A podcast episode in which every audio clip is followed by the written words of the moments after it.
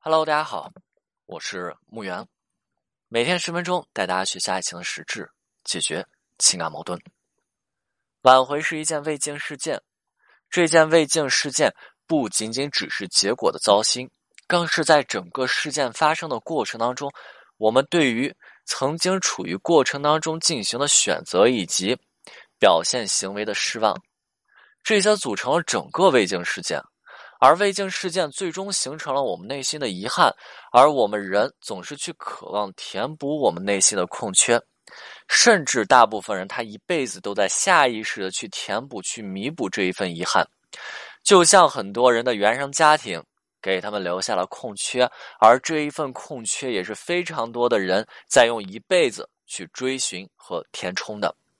那么，对于分手而言，挽回作为对于分手这件未竟事件的填充，我们看到太多的人在挽回的过程当中，他们只是着眼于分手的结果，也就是他们会下意识的忽略自己在整个未竟事件当中的选择以及表现的行为，这就导致对于分手而言，一种被伤害的属性，它会使挽回者沉浸在当中。那他们就没有办法保持清晰的意识状态，从而去约束或者去转换他们当下挽回的行为模式，或者说去在一些重复类似相同过去分手问题的情境当中有一些新的选择。这也导致这部分人的挽回就像是在做重复的撞南墙行为。他们怎么分的手，挽回的时候仍旧在。继续重复着这一类的刺激、伤人、让人失望的行为。当然，我们也看到非常多的人的分手，虽然说他们是分手了哈，但是他们是没有遗憾的。原因就在于，虽然他们结果也令他们不是太满意，毕竟分手了嘛。但是整个恋爱的过程当中，他们对于自己的选择、对于自己曾经的行为表现是满意的，所以他们是没有遗憾的。那大家明白了吗？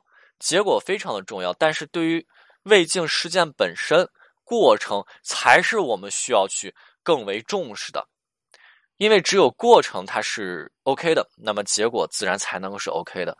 过程是没有办法 OK 的话，结果自然也不会 OK 啊。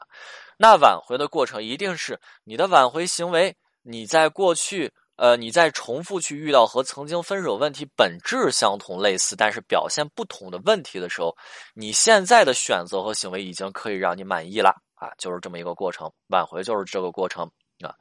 那对于这个点呢，我上一节音频哈，我们上一节音频讲到说，是不是很多人挽回的过程是对于过去问题他仍旧不会去处理，导致这个分手问题在挽回的过程当中不断的去重现啊。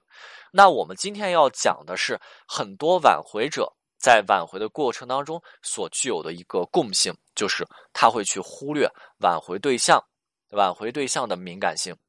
分手之后，两个人之间如果还能够去保持联系，那么挽回对象对于挽回者的状态是非常特殊的。那因为。挽回对象他选择分手是他们曾经感觉自己被挽回者伤害了，在情感当中的体验极其糟糕，所以这个时候他们内心非常的敏感。分手之后，他们内心非常敏感，这又导致了很多挽回者，他们非常容易发现，他们越是想拼了命的往挽回对象身边挤，挽回对象越是要用力把他们去推开，但是挽回者其实还是有点搞不懂哈，你看。挽回者往挽回对象身边挤，要被推开，那他们就想了：你说我往你身边挤，你要推开我，那你干脆就就就把我删除拉黑嘛，你还留着我联系方式干嘛呀？你甚至偶尔的没事的时候还能回一回信息，没错，这就是挽回对象内心的敏感性哈，因为他们这个时候虽然选择了分手，但是在刚分手的时候仍旧没有做好彻底断掉联系和链接的抉择。抉择在我们现在当下这群人当中是难以去进行直接性的、干脆性的表达的，明白吗？也就是说，我们人在现在这个阶段啊，会非常的犹豫。在古代，人是干脆利落的啊，就是比如说古代什么时候啊？战国时期，战国时期，大家都都在古代战国时期叫做大家都喜欢去做游侠啊。战国时期有一个职业啊，有一个专业的职业就是游侠，游侠带着刀上街，拿着剑上街，所以。啊，古代经常说一句话，就是说一句话叫“侠以武犯禁”。为什么呀？对吧？你路见不平，拔刀相助嘛，你就上了。上了以后，你是不是要触犯啊？当时古代的律法，对吗？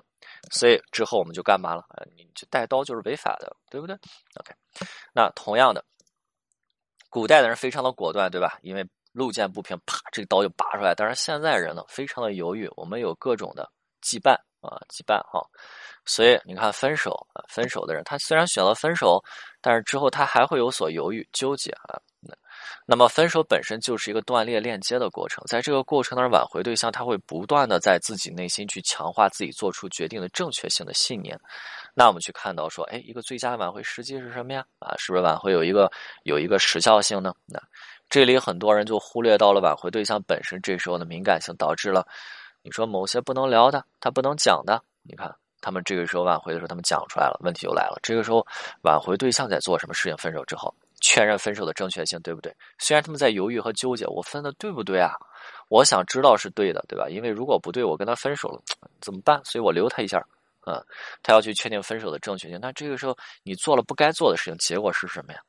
是不是对方就会去加速确认跟你分手的正确性？明白了吗？所以挽回的时候哈，你一定要去清楚这些雷区。OK，今天内容就到这里，我们下次再见。